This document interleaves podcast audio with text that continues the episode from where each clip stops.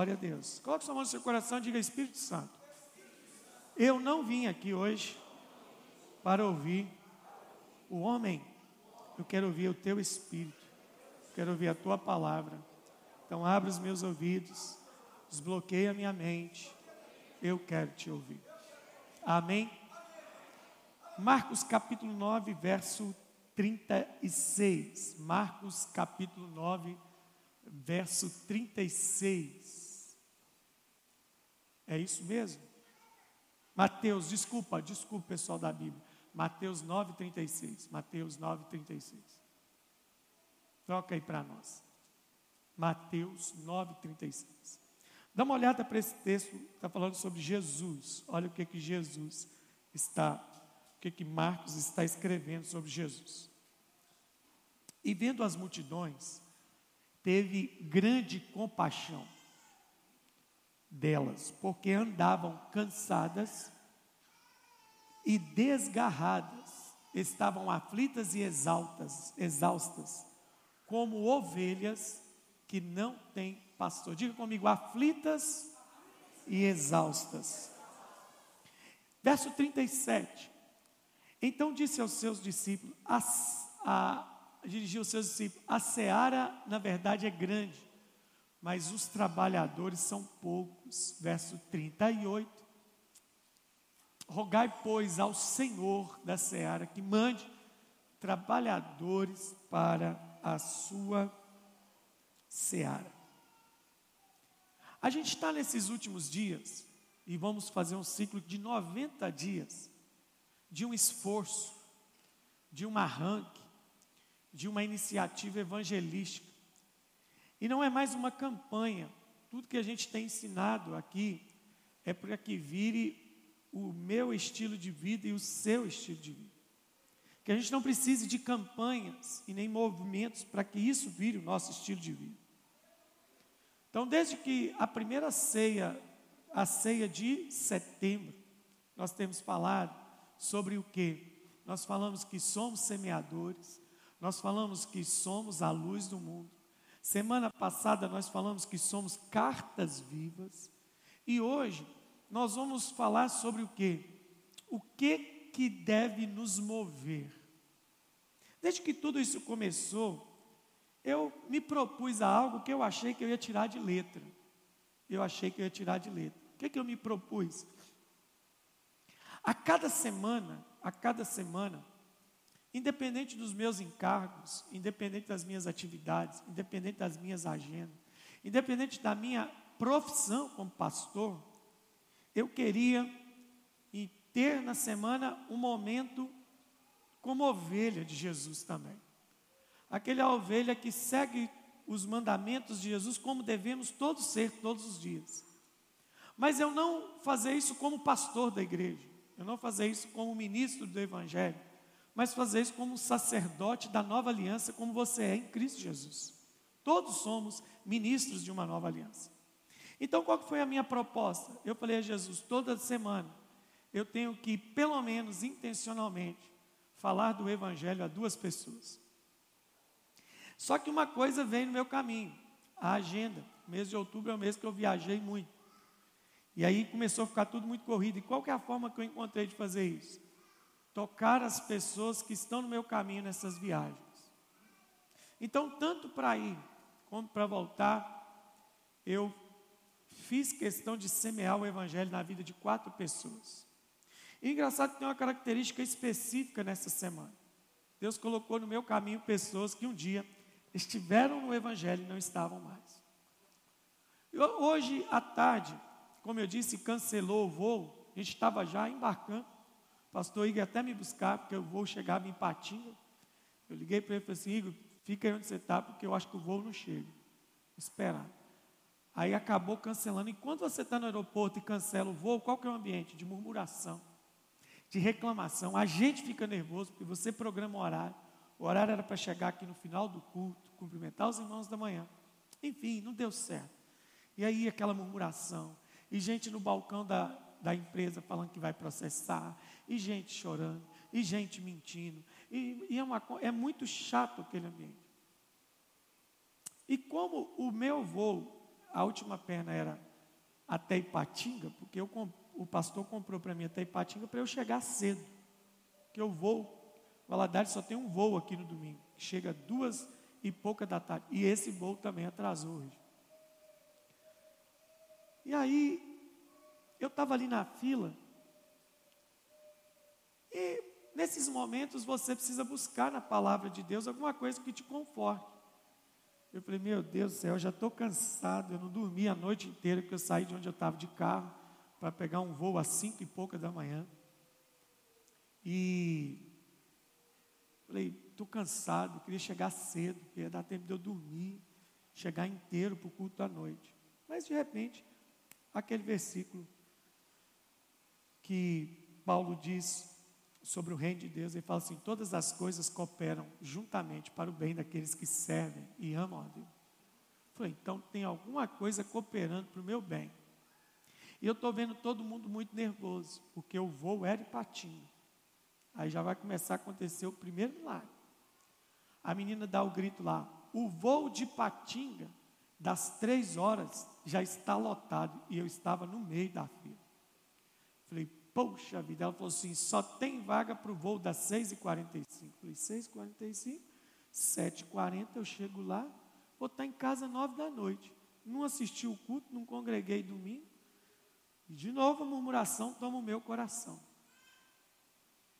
Só que quando eu estava perto de ser atendido todo mundo saindo cuspindo marimbondo, mesmo a empresa pagando almoço, hotel para as pessoas dormirem, me veio um estalo assim: pede para colocar você, ainda são 10 para as 11, pede para colocar você direto para Valadares. Falei, é mesmo? Tem um voo agora. Aí eu cheguei para a moça, para o rapaz, ele já estava extenuado de tanta esculhambação que, que ele ouviu. E eu disse, já cheguei falando assim, bom dia, muita saúde, paz e prosperidade para você. Só que ele não falou para você também, não. Fiquei ferido. Mas falei mesmo. Ele já olhou para mim com aquela cara de cansado. O senhor aceita ir para Ipatinga às 18h45? Eu falei assim: se for possível e não te incomodar, o meu destino final é Valadares. Eu moro em Valadares. Ele olhou assim: agora o voo de Valadares está vazio. vou te mandar direto para Valadares. Beleza.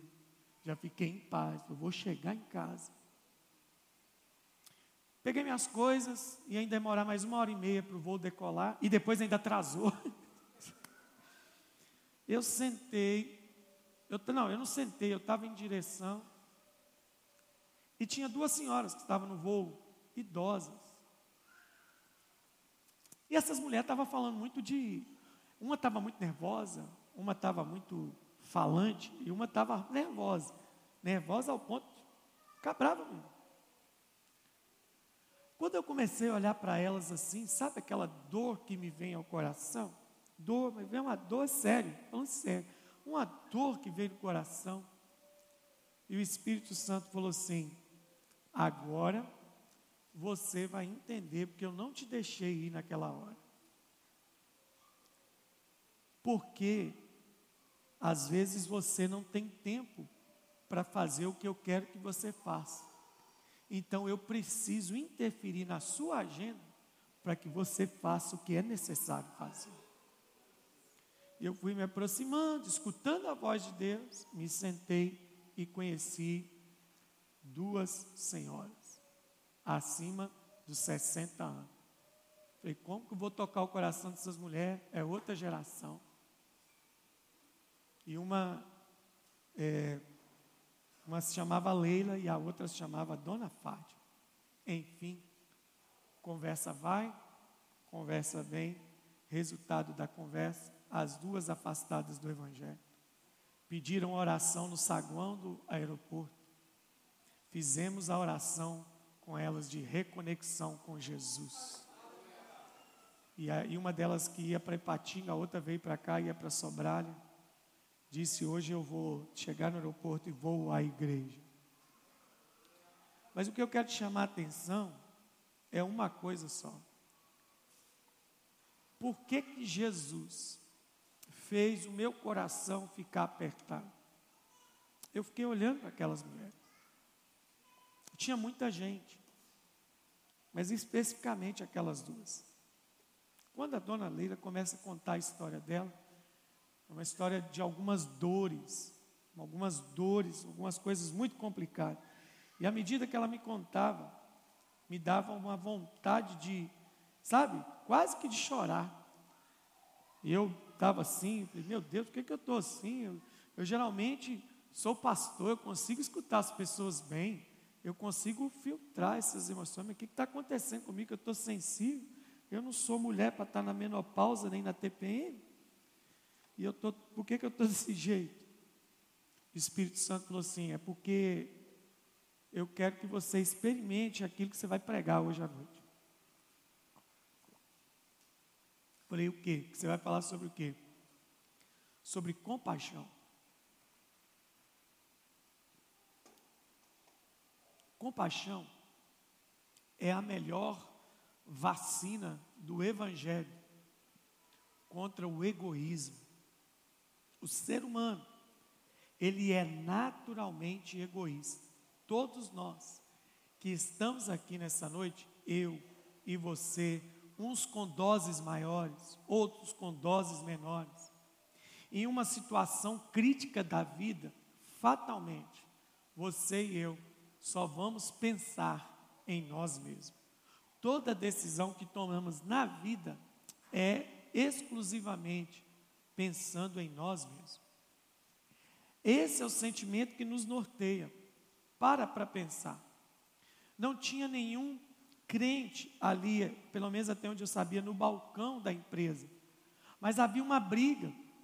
Eu consegui entrar na frente da fila por que, que eu consegui entrar na frente da fila? Porque eu, eu tenho um cartão cliente da empresa que me dá um acesso prioritário. Mas quando eu comecei a ver gente que não respeitou idoso, gente que não respeitou gente com deficiência, todo mundo atropelando o outro para atender o seu próprio interesse. Isso deflagrou um negócio muito grande dentro de mim não é? Ah, até que um momento veio uma senhora com as malas muito pesadas, a dona Fátima. E, e ela chegou, eu afastei, e ela bufava, extenuada, uma senhora idosa empurrando um carrinho com malas gigantes, porque ela mora em Patinga, mas estava chegando dos Estados Unidos, com malas gigantes, depois de um tempo com sua filha. Eu olhei para ela e o rapaz já estava me atendendo e eu falei com ela assim: senhora pode passar aqui. Ela, o meu filho, obrigado. E, e ela foi para o carrinho para tentar tirar a mala, não conseguia. Eu falei, peraí, peraí, só um pouquinho. Como é que é o nome da senhora? Fátima, peraí, dona Fátima. Peguei coloquei a mala dela para pesar. Falei, pode ir. E aí tinha uma outra mulher, tinha o mesmo cartão que o meu atrás de mim, falou assim, baixinho, me xingou. Não faz isso não. Falei, não faz o quê? Deixa de ser besta. Porque se nós ficarmos dando lugar para os outros, daqui a pouco não tem lugar no voo para nós. Aí eu virei para ela e falei assim: o que, que você acha que qual de nós dois temos mais saúde para aguentar uma espera de um voo? A gente ou ela? Problema de quem tem que ser resolvido primeiro. O ser humano em si, todos nós, na hora de uma situação crítica, você, obviamente, vai pensar só em você até nos nossos defeitos de caráter. Pensa, pensa na vez que você que você fofocou, que você mentiu. Você na verdade não estava só falando mal de alguém, você estava querendo se parecer melhor do que a pessoa com quem você está falando. O objetivo de quem fala mal do outro não é só falar mal do outro, é dizer assim: ó, o outro fez isso, mas é porque eu também quero que você veja que eu sou melhor do que ele mas quem fala do outro se torna pior do que o outro. O ser humano, ele é, em sua natureza caída desde o Éden, egoísta. A criança é egoísta. Observe uma mesa, quando é servido uma, uma alimentação, onde sabidamente você olha para um determinado prato e você fala assim: não vai dar. Se todo mundo comer esse tanto, não vai dar. Aí você começa a perceber que tem gente que não está nem aí, e ele falou assim: eu vou é comer. Se sobrar para os outros, sobrou. Ah, o egoísmo, agora preste atenção: se um ser humano manifesta egoísmo com relação à comida, imagina quando for a vida do outro em risco. A vida do outro em risco. Então, olha para esse texto. O texto diz que Jesus, vendo as multidões, compadeceu-se delas. Eu gosto da outra versão da RC que vai dizer assim: foi movido de compaixão. Compadeceu-se é ter compaixão.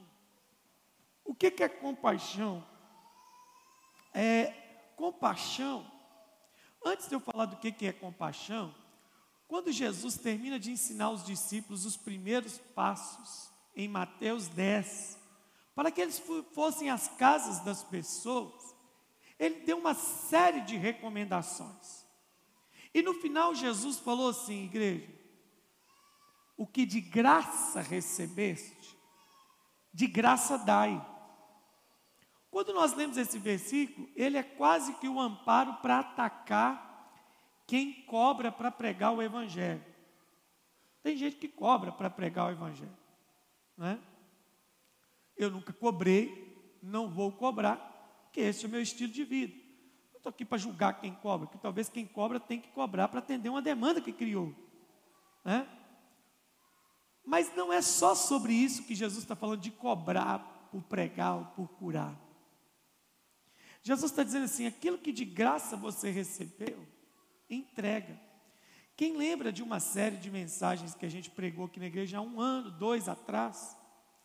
É, foi um tempo em que nós falamos sobre a cruz, a cruz, a representação da cruz em nossas vidas.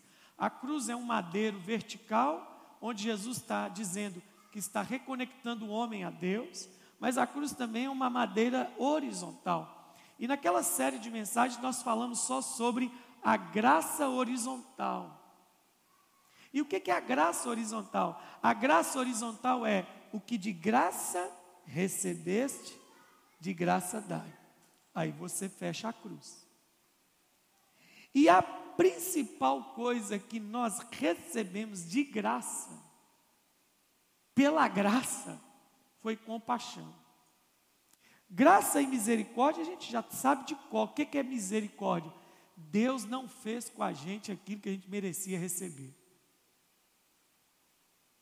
o que a gente devia merecer, Jesus não deixou isso acontecer.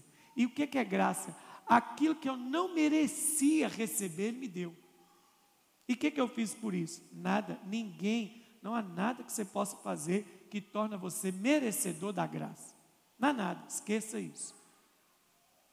Agora, o, o, nosso Senhor Jesus está dizendo assim: você recebeu, dá.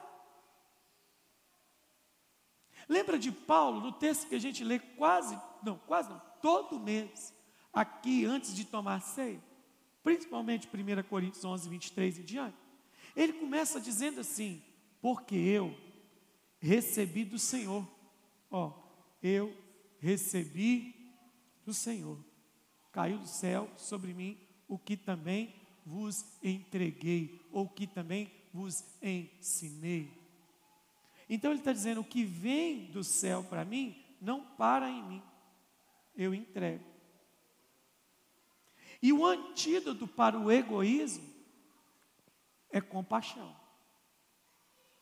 Os dois, o, o, principal sentimento que destrói a vida de todo mundo é orgulho. Segundo o texto bíblico, ele precede a queda. Mas o irmão gêmeo do orgulho, quando nasce o orgulho na vida de alguém, dá-se à luz quase que simultaneamente ao egoísmo. Amizades acabam por causa de quê? Orgulho e egoísmo. Casamentos acabam por causa de quê? Orgulho e egoísmo. O egoísmo, ele é o ladrão da compaixão. E o que é compaixão?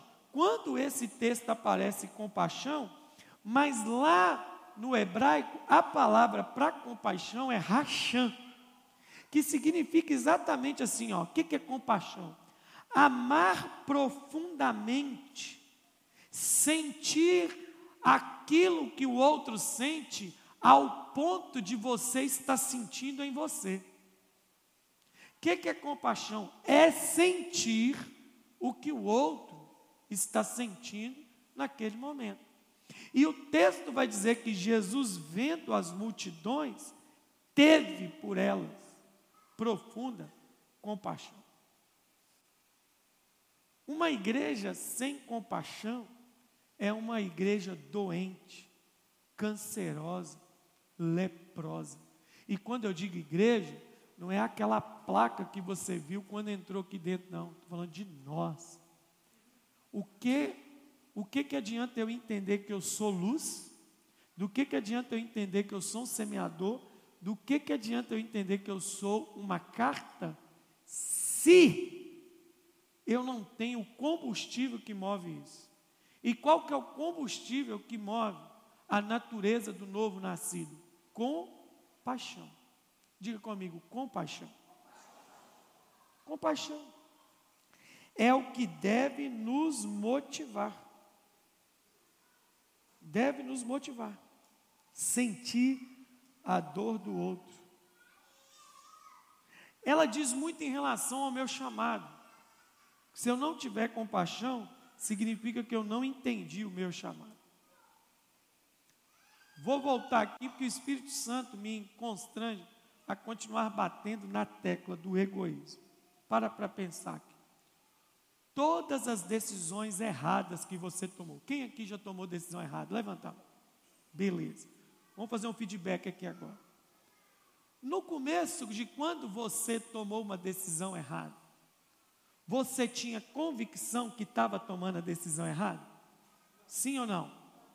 Você só descobriu que era uma decisão errada por causa da com daquela decisão errada. Mas você lembra que não tinha ninguém que abrisse os seus olhos para mostrar para você que a decisão era errada, que a fala era errada, que a atitude era errada, que o sentimento era intempestivo, que isso ia te levar para um buraco, você meteu uma viseira de cavalo aqui assim, ó, e não ouviu mais ninguém. Está dando um feedback aí? Qualquer área da sua vida. Eu já fiz isso. Eu falo com propriedade, já fiz muita coisa. Tomei decisões erradas. Ah, se eu tivesse uma máquina do tempo para voltar lá naquele dia. Mas olha aqui para mim. Deixa eu fazer uma análise aqui para você profunda. Você sabe por que, que você tomou essa decisão errada? Não ouviu ninguém. E comeu do prato amargoso que você mesmo preparou? Olha para mim. É porque no fundo, no fundo, você só estava pensando em você mesmo. Porque o que te moveu impetuosamente foi o egoísmo. E aí, Vida cristã e evangelho não é vida para ser retida, é vida para ser derramada. Este é o meu sangue, que é derramado por vós. Fazer isso, derramem a vida de vocês em memória de mim. Domingo na ceia a gente reflete mais sobre isso. O nosso assunto domingo vai ser o significado da noite da ceia. Então a compaixão, quando eu começo a fazer o quê? A sentir o que o outro está sentindo, eu começo a matar.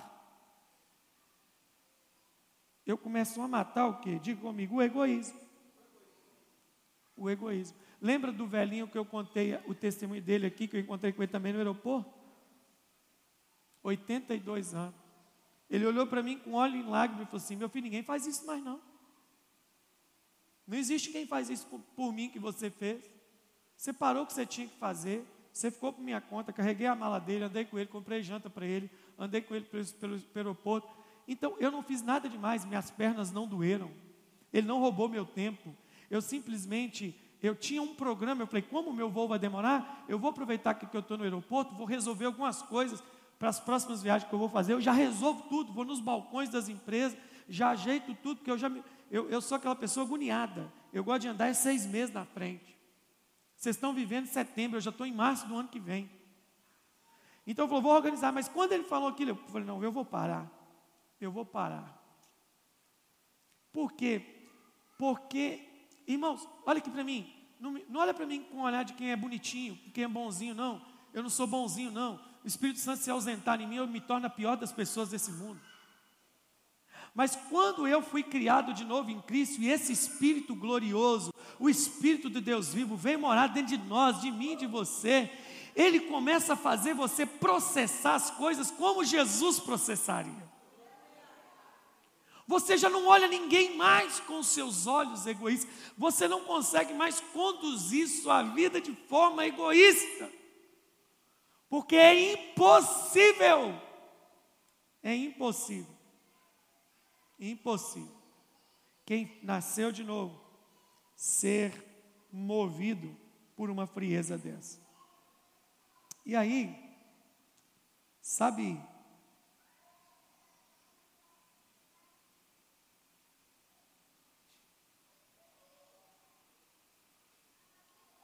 Daqui a pouco a gente lê um versículo aqui. Diga comigo: o Espírito quer me mover, mas me mover por compaixão. Vendo ele as multidões, compadeceu-se delas, porque estavam aflitas e exaltas. Como o que, gente? Olha que Jesus maravilhoso. Olha, olha para isso, gente. Tem um negócio gritando diante de você e você não está enxergando. Jesus viu. Jesus fez o quê? Então por quê? Porque se eu não estiver atento para ver nada, nada vai acontecer. Olhe para mim. Jesus viu e quando viu, sentiu a dor, porque Jesus sentiu o que? A aflição e a exaustão delas. Mas olha como Jesus as viu, como ovelhas. Jesus está vendo tudo aquilo, mas no seu coração ele está dizendo: serão ovelhas do meu rebanho. Serão ovelhas. Porque eles estavam como ovelhas que não têm pastor. E aí, o maior bem que nós podemos fazer às pessoas é ensiná-las, tocá-las com o evangelho que está dentro de nós. Vou voltar no egoísmo, porque toda atitude que tomamos 90% delas é só pensando em nós. Você que é casado, todo mundo que é casado, eu passo por isso, você passa por isso. Marido e mulher passam por isso. Isso é uma, uma praxe. Quem é casado aqui que nunca discutiu com seu cônjuge, é mentira. Quem não teve um embate, é mentira. Mas peguem todas as discussões que você teve com o seu cônjuge aquele sangue que vinha na sua boca assim na discussão, aquela raiva que te vinha, aquela ira, que você já até chamou de ira santa. No fim, no fim, tudo que você queria era fazer o quê? Ganhar aquela discussão. Porque no final, tudo que você quer é provar que você está certo, seu cônjuge está errado, porque no fundo, nós somos um bando de egoístas.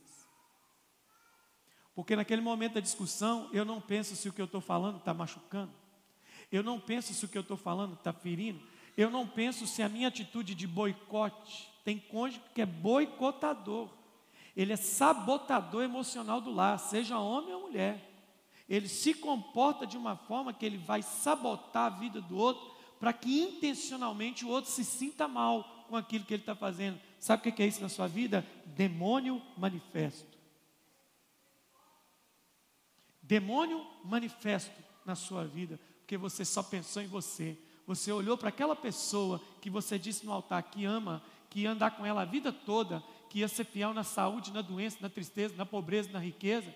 Você olhou para aquela pessoa, só pensou em você e disse assim: ele vai sentir que, que é bom, eu vou provar que eu estou certo. Por quê? Porque nós somos egoístas.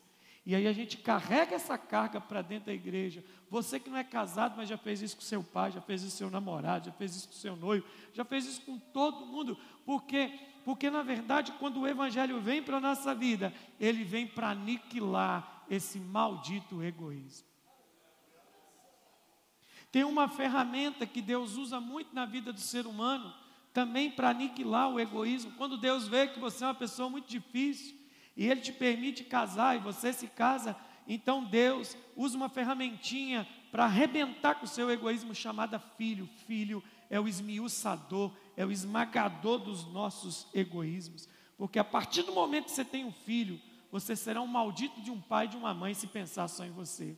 É aquele filho que te roubou o sono da noite para ser amamentado. É aquele filho que te roubou uma noite de descanso para estar com ele no hospital. É aquele filho que te roubou um dia de descanso para sentar com ele, para aprender a matéria, porque você precisava ensiná-lo. E ali Deus não está só te ensinando a ser pai, Deus está te ensinando a ser ser humano. Mas nós não vamos aprender. Nós não vamos aprender a ser misericordiosos e compassivos. Se nós não aprendemos a pedir o Espírito Santo. O que, que o outro está sentindo? Já escutou uma pessoa pensando nisso? Já escutou sua mulher, maridão, com os ouvidos da compaixão? Já escutou seu marido, queridona, com os ouvidos da compaixão? Já escutou seu filho com os ouvidos da compaixão? Já escutou seu pai com os ouvidos da compaixão? E no final, sabe onde vai desembocar? Há uma multidão de perdidos esperando que nós os escutemos com compaixão. E qual compaixão que é? A de entender que aqui eu tratei sobre família, mas com relação ao perdido, por que, que a compaixão nos move? Porque se eu não fizer nada, aquela pessoa vai parar no inferno. Se isso não me move, o que mais me move? Compaixão é uma graça horizontal. De graça eu recebi, de graça eu entreguei sentir a dor do outro. Quantas vezes a gente fala com a pessoa assim: Eu sei o que você está passando, sabe nada. Eu entendo o que você está sentindo, não entende nada. A gente é apenas uma fachada de sentimentos que a gente. Sabe como é que eu consigo sentir o que o outro está sentindo? Eu nunca olhei para uma pessoa e falei assim: Não, eu sei o que você está passando. Mas a partir do momento que alguém me conta o que ele está passando, eu faço esse exercício porque aprendi isso com meu pai no seu discipulado. Ele me ensinou, ore e fale com o Espírito Santo. Espírito Santo, eu não sei a gravidade do que está acontecendo com aquela pessoa, mas me faz sentir o que, que ele está passando. E é horrível. É horrível. Eu tive essa sensação hoje de uma mulher que está mais para o fim da sua vida do que para o começo. E o Espírito Santo me disse: se você não intervir, essa senhora, a esta idade, a essa altura do campeonato, está indo para o inferno. E aquilo me doeu. A compaixão é o antídoto para o egoísmo. Então nós vamos andar nessa cidade pedindo ao Espírito Santo: para quem eu devo ser o semeador? Para quem eu devo ser luz? Para quem que o Senhor quer me apresentar como carta viva? Aleluia. Jesus ensinou isso para a gente. No finalzinho do Sermão do Monte, olha o que, que ele falou em Mateus 7,12. Olha o que, que ele falou em Mateus 7,12. Você vai ler bem alto comigo. Vamos lá? Um, dois, três, vai.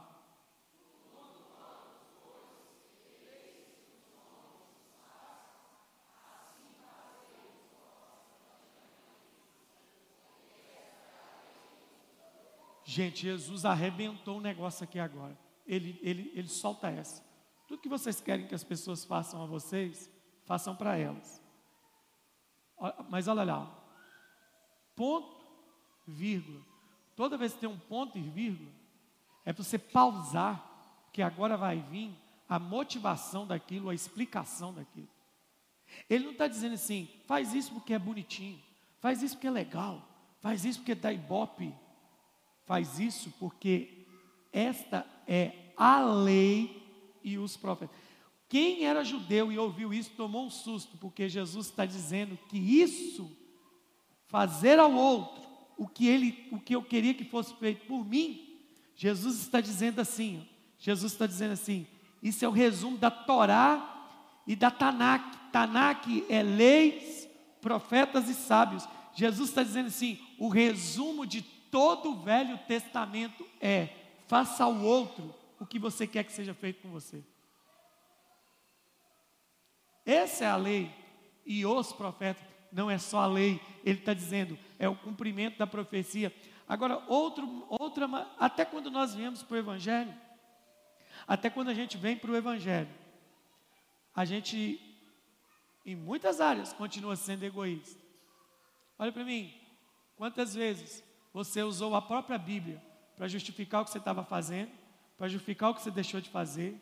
Quantas vezes você usou a própria Bíblia para atacar a atitude das pessoas? Sabe por que a gente continua fazendo isso? Porque, na verdade, nós somos ainda uma parte muito grande dentro de nós, egoísta. Uma vez, eu vi um homem muito conhecedor da Bíblia almoçando em sua casa, e de repente, naquela aquela refeição se tornou algo muito desagradável. Ele conhecia muito de Bíblia. Pensa numa pessoa que parecia uma enciclopédia de reserva de versículos na cabeça. Era impressionante. Como guardava os endereços. homem sábio. Eu já era pastor, estava novinho, em torno dos meus 24 a 25 anos. E naquela mesa deflagrou uma discussão. Eu fiquei sem graça, não tinha como levantar da mesa. Estava eu, ele, sua esposa. E de repente, ele vira uma metralhadora de citações bíblicas. É como se ele abrisse uma arma e. E ele não citou uma, uma referência errada.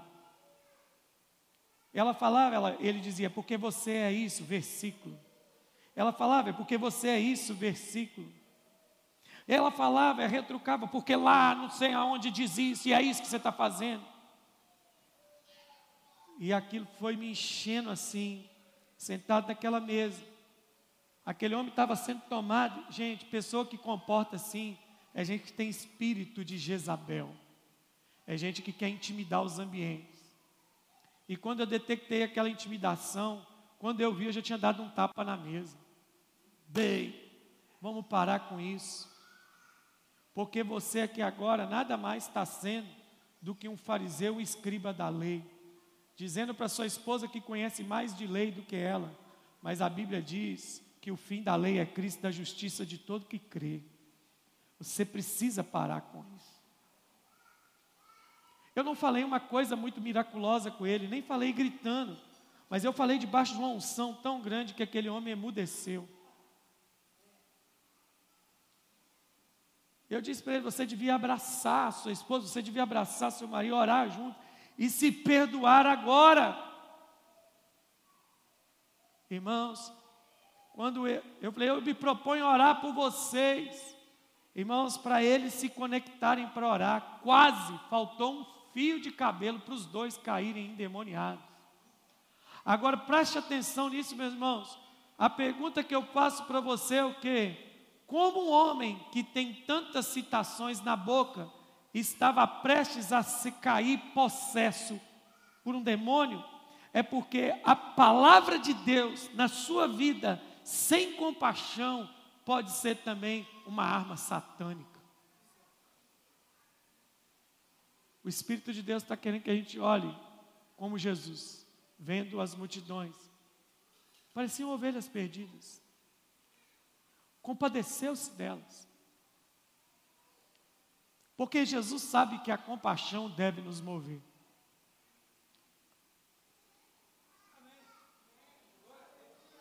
Compaixão deve nos mover?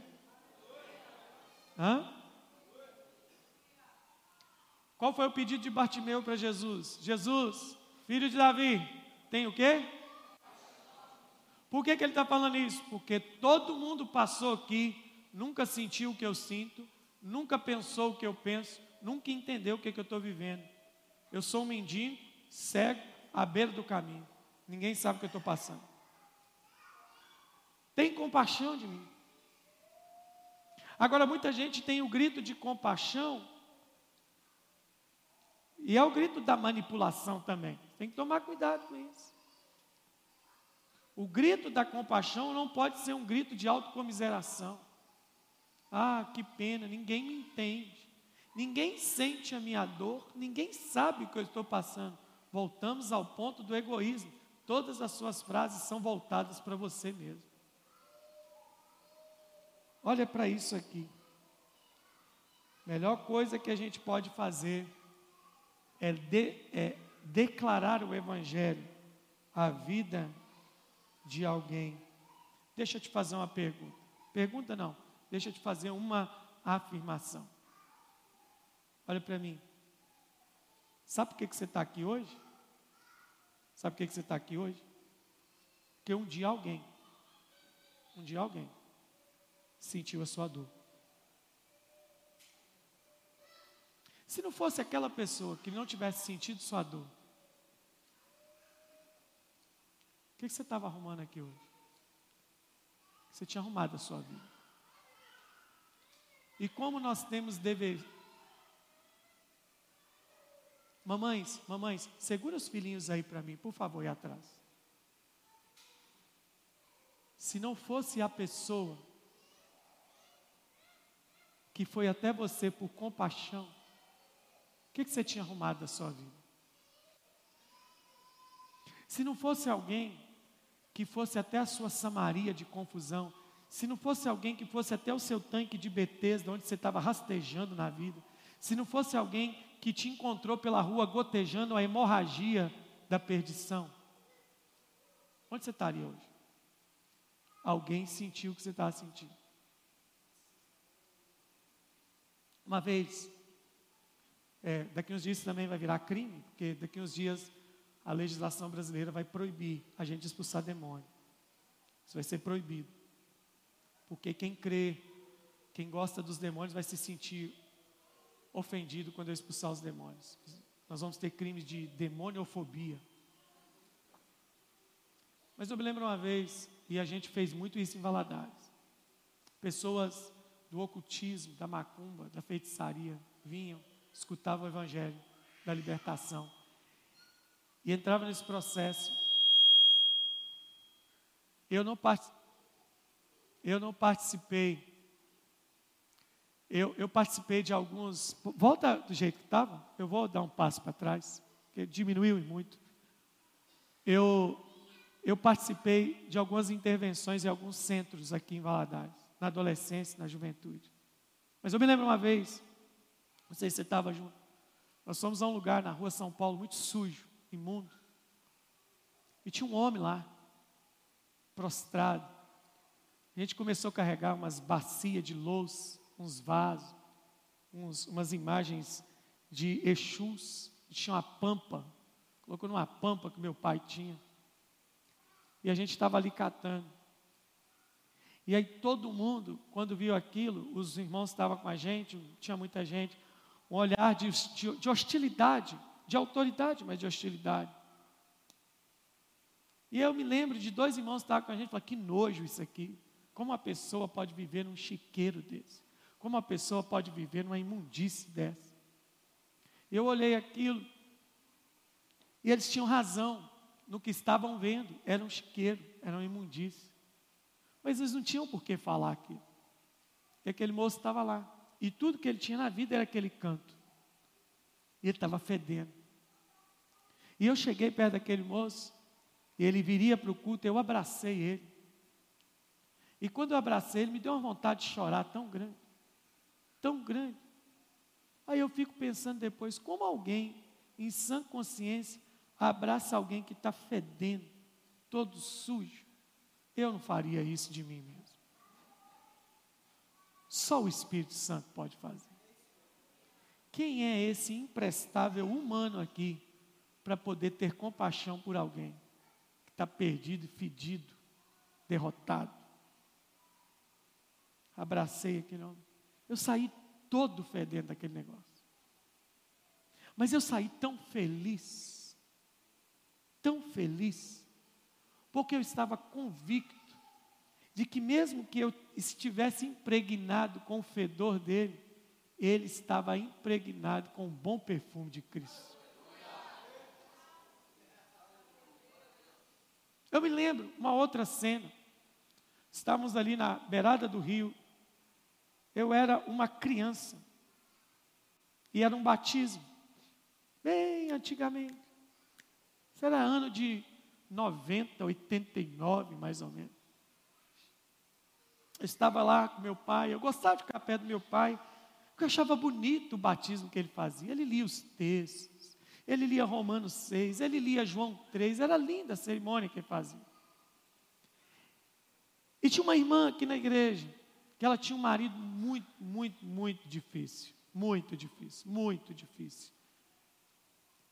Difícil ao extremo viciado em bebida alcoólica, complicadíssimo. Algumas vezes é, cogitou agredi-la, ele só não agrediu ela porque ela era maior do que ele. Porque ele soubesse que se fosse para cima dela, ele ia apanhar. É mais ou menos igual Fly, a Fly e o Rafa assim. A gente tem uma ligeira suspeita de que a Flyane bate no Rafael. Por isso que ele é tão quietinho. Mas ele quase, muito valente, tinha puxado faca para ela bêbado, daquela história. Faca e não sei o quê. E ela lutou muito com ele. Irmãos, o que ela ouvia daquele marido quando chegava de noite em casa? Ela era uma serva do Senhor. O que ela ouvia daquele homem quando ela chegava em casa? Eu fiz parte de algumas visitas que meu pai fez para ela, minha mãe fez para ela. Irmãos, eram palavras de tão baixo calão. Eu me recuso a repetir. Um dia, meu pai estava saindo da casa dela depois de uma visita de oração. Ele chega, meio que embriagado, e as palavras que ele falava para ela. E na igreja, eu não estou dizendo que tem que ser um padrão, isso não deve ser aceitado de forma alguma. Mas na igreja, o discurso geral é: como é que você fica com esse homem ainda? Você não precisa de nada dele. Ela era trabalhadora e realmente não precisava. Mas enfim, ela orava por ele. Ela orava por ele com compaixão. Um dia eu vi ela falando com uma irmã da igreja. Ela, ela falou assim: se um dia eu for largar ele, eu só posso largar ele o dia que ele se encontrar com Jesus. Porque ele é um homem destinado ao inferno, desse jeito. E aí, aquele dia era o dia do batismo dela. Estava tudo bonitinho, todo mundo com a sua bata branca, na beira do rio. E ele vem descendo. Do jeito que ele veio descendo o rio, eu falei, está no grau. Ele não dava um passo na sequência. E ele, para afrontar, veio com um cigarrão na mão. Encostou num poste. Fez questão de ficar perto. Fumava, a cara de deboche. Papai começou. Então disse Jesus a Nicodemos: necessário é nascer de novo. E foi lendo João 3. Quando eu olho de lado, que eu sempre ficava perto, ele pegou o cigarro e pisou. Papai começou Romanos 6. Que diremos, pois, acerca dessas coisas? Se morremos, pois, com Cristo, com Ele também viveremos. Permaneceremos no pecado para que a graça abunde? De modo nenhum. Nós que morremos com Cristo também ressuscitaremos com Ele. E começou sem pregar, eu observava aquele homem no poste. Eu vi uma lágrima. Eu vi outra lágrima. Papai fez a sua explanação rápida, como sempre, perspicaz. E era bonito. Ele falou assim: estende o braço. Quem é desse tempo, lembra? Estende o braço. A gente estendia o braço. Falava, eu, fulano de tal, prometo nesse dia ser fiel a Jesus e a sua. Fazia um, um ato solene. Hoje a gente é avacaiado. Quando nós íamos cantar o último, o último hino, né? Para descer as águas, quem lembra sempre tinha a irmã Zélia que ficava na beirada do rio puxando os hinos. E, e a irmã Zélia cantava um hino que não era bom, a pastora Zélia, uma grande mulher de Deus, vocês não a conheceram. Aqui na igreja tinha que ter uma estátua dela, Santa Mulher de Deus. Quanto tantas outras. Mas nós não canonizamos as pessoas com imagem, nós canonizamos elas com coração, né? Elas ficam nos nossos corações. A irmã Zélia cantava um hino, que eu não gostava muito, que ela cantava no dia do batismo. O hino é bom, mas para o batismo é bom. Porque aquele bando de gente indo batizar, a irmã Zélia puxava, você lembra? Se as águas do mar da vida quiserem te afogar. Eu falava, não é bom cantar essa música em dia de batismo. Mas ao lado da irmã Zélia também tinha a irmã Bastiana que cantava fininho. E quando elas cantaram, eu não me lembro muito bem da última música. Aquele homem não tinha uma, não tinha duas, ele estava com o rosto inchado. Ele perguntou assim: Ô pastor, o que é que eu preciso fazer para ter o Jesus que essas pessoas aí estão tendo? Papai olhou para ele e falou assim: Você crê no que eu acabei de falar? Creio. Então vem aqui. Coloca a mão no coração, que é jeito do papai. Põe a mão no coração. Repete comigo. Eu, fulano de tal. Fala seu nome, jovem. Fulano de tal. Confesso que Jesus nasceu, viveu, morreu, ressuscitou para me dar a vida eterna, que Ele é o Senhor da minha fé. Uma oração, papai tinha uma oração bonita. Você crê no que você acabou de dizer? Eu creio. Pega a capa para ele. Colocar a capa no cara. Atrás de mim tinha quem? Os doutores da lei. Como pode? O homem chegou aqui fumando, bebendo, e o missionário já vai batizar. O papai foi possuído do mesmo espírito de Jesus naquele dia. Papai vira na hora e fala assim: por que, não falou bonito igual Jesus, né? Por que arrazoais em vossos corações? Papai virou e falou assim: por que vocês estão pensando nessa bobagem aí? Me explica na Bíblia se Pedro teve tempo de vasculhar a vida daqueles três mil que foram batizados no dia de Pentecoste. Pode entrar aí, senhor. Aí o sobrenatural aconteceu. Quando na época o pastor Duarte que ajudava o batismo, e o outro pastor não me lembro, acho que era o Cabo Costa na época, desceu o homem às águas ele sobe, ele dá um salto e um suspiro chorando. Ele já não tinha mais cheiro de cachaça. Tudo porque alguém olhou para ele com com o quê? Então agora pensa comigo. Qual sentimento deve nos mover em relação ao perdido. Quando você vê um, um, um homem trans, que era homem, que vem ao vídeo na internet dizer que tinha feito a mudança toda e queria ser o primeiro homem a engravidar no mundo. Falou de um processo lá para que ele falou assim: quando eu souber da gestação, eu vou abortar, porque eu quero ter o prazer de matar a vida dentro de mim. Nós nos revoltamos, nós nos indignamos, mas na verdade aquilo é só o grito de alguém que precisa de amor e compaixão. Eu não sou conivente com pecado, pecado tem que ser tratado com justiça. Mas sabe qual foi a justiça de Deus para o meu pecado? Está consumado se eu recebi isso do Senhor, eu também vou entregar. O olhar de compaixão muda tudo. O olhar de compaixão quebra o coração mais duro. O olhar de compaixão destrói o orgulho mais profundo em qualquer área da vida. E a minha oração hoje é: Senhor Jesus, nos dá compaixão. Senhor Jesus, batiza meu coração com compaixão.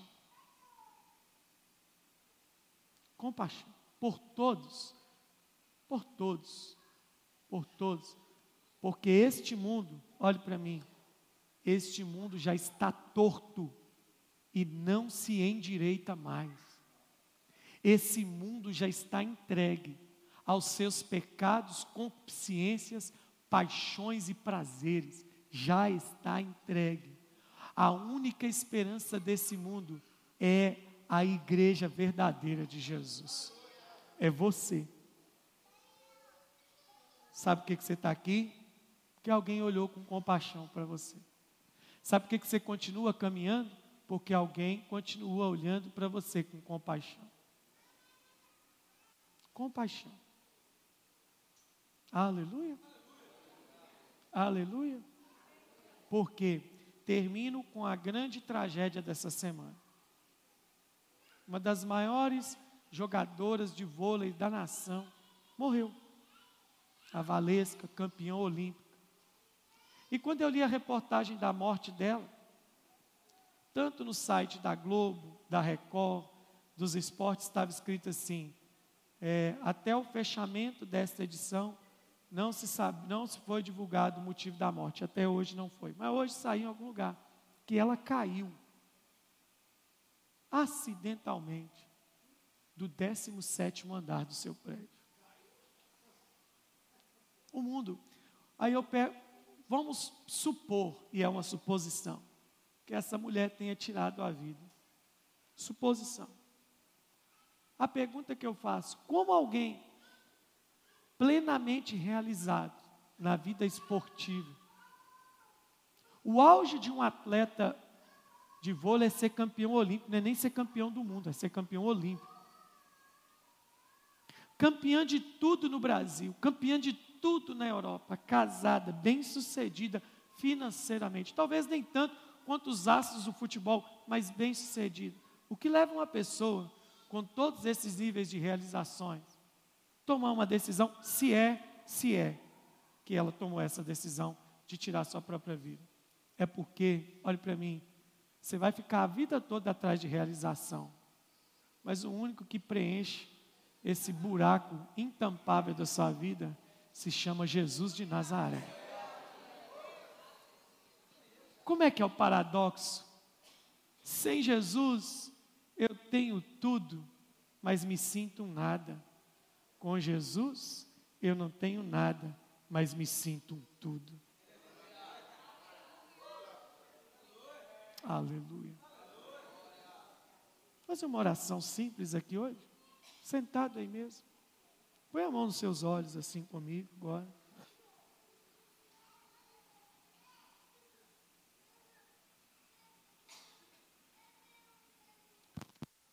Eu quero.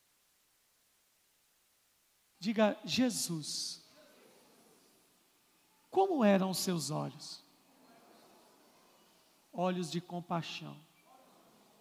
Eu sei que eles são como chamas de fogo, são olhos de justiça, mas também olhos de compaixão.